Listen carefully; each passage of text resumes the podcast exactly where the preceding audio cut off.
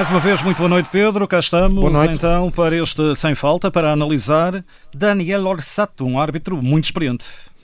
Sim, um dos árbitros mais experientes, tem 48 anos, só para termos a ideia, está sempre presente no Campeonato da Europa, Campeonato do Mundo, apitou a final da Champions 2020 aqui no Estádio da Luz, que o Bayern ganhou. Portanto, quando é jogos como este, em que estava em discussão duas equipas com 9 pontos e o primeiro lugar, uh, é um dos árbitros que a UEFA lança. Muito bem, a começar então, minuto 26, há um gol anulado a Taremi à fora de jogo. Sim, fora de jogo, no momento do cruzamento, penso que o João Mário, depois há um desvio do Ivan Nilsson, e é nesse momento que o Ivan Nilsson toca a bola de cabeça que tem que ser analisada a posição do Taremi, e aí percebemos que o Taremi está adiantado em relação ao penúltimo adversário, e por isso a posição de fora de jogo foi assinalada pelo árbitro assistente, depois da bola tentada na baliza, e o VAR confirmou, e mais à frente, depois na emissão, tivemos a tal tecnologia tridimensional que vem do Qatar, que é a mais fiável, a tal semiautomática, é do Mundial. confirmou. É. Exatamente. E, Diz confirmou, portanto, o, confirmou o gol anulado. Minuto 30, gol legal, sem fora de jogo, gol único do eh, Futebol Clube do Porto, gol do PP.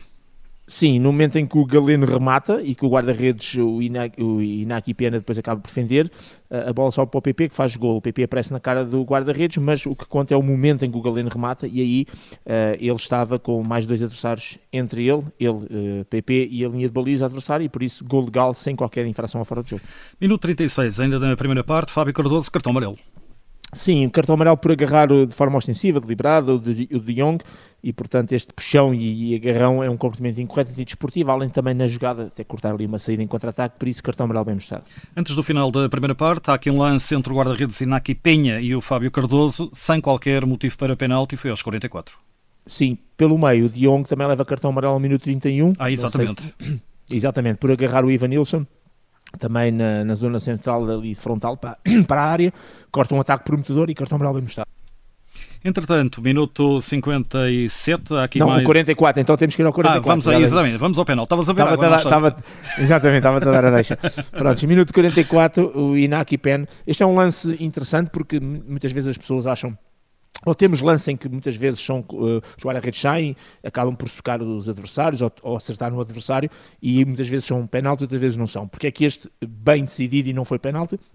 Porque o Inaki Pen quando salta uh, com o punho em cheio na bola, em primeiro lugar, e quando paramos a imagem aí percebemos que o Fábio Cardoso está ainda afastado e está a tentar ir cabecear a bola, e depois é o Inaki Pen, que no momento descendente, já com a zona do antebraço, já nem sequer é com o punho, é que acaba por acertar na cabeça do jogador do Futebol Clube do Porto. Portanto, ponto, ponto, número um, acertou em primeiro lugar na bola, mas isso por si só não chega, e depois é o movimento descendente e é com o antebraço que toca, porque não tem outra forma de cair que não aquela. E, portanto, lance legal sem motivo para pontapé de penalti. É uma primeira parte imaculada de Daniel Orsato, a segunda parte, aos 57, cartão amarelo para João Mário agarrou com a mão esquerda a camisola do João Félix e viu, portanto, muito bem o cartão amarelo, enquadrando nesse complemento incorreto antidesportivo, que é sempre que jogas a bola com a mão, isto é, sempre que agarras um adversário e puxas o adversário, uh, estás a tentar destruir uma jogada e não estás a tentar jogar a bola, porque ninguém joga com os braços, e portanto, cartão amarelo bem mostrado.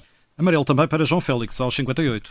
Sim, aqui é sobre o PP, um pontapé lateral Uh, quando o PP ia em corrida, varre autenticamente as pernas do PP, uma entrada, portanto, dura, negligente, cartão amarelo bem mostrado. E agora ao minuto 74, o último lance de análise é um cartão amarelo para PP. Sim, eh, neste caso sobre o, Cancelo, acaba por eh, destruir, ou seja, o, o, Cancelo faz de uma finta e passa por ele e o PP vai às pernas completamente. Portanto, não tem qualquer intenção de jogar a bola, tem apenas a intenção de rasteirar para destruir uma jogada e por isso cartão amarelo bem mostrado. Então, que nota para Daniel Orsato, o árbitro capitão Barcelona-Porto? Nota 7, eh, uma arbitragem em bom plano, segura, sem casos. Eu diria que é uma arbitragem em modo Champions, em que o caso mais relevante, e foi bem decidido pelo árbitro assistente e confirmado pelo VAR, é, podemos enquadrar naquilo que foi o gol anulado ao futebol do Porto fora do jogo do Taremi. Portanto, quando assim é, uma arbitragem muito segura, de 32 faltas, ele tinha uma média de 27, 5 cartões amarelos, ele tinha uma média de 5 cartões amarelos, portanto, muito enquadrado naquilo que foi o jogo e com resultado incerto e por isso muito bem em termos de, da forma como geriu, como uh, impôs a sua autoridade de forma natural, excelente arbitragem, nota 7. Nota 7 então dada pelo Pedro Henriques no Sem Falta. Pedro, amanhã dois jogos, é Braga e também certo. o Benfica e cá estarás então na análise. Cá estaremos em dose dupla, é isso mesmo. Dose dupla amanhã, hoje Sem Falta, também disponível como habitualmente em podcast da Rádio Observador.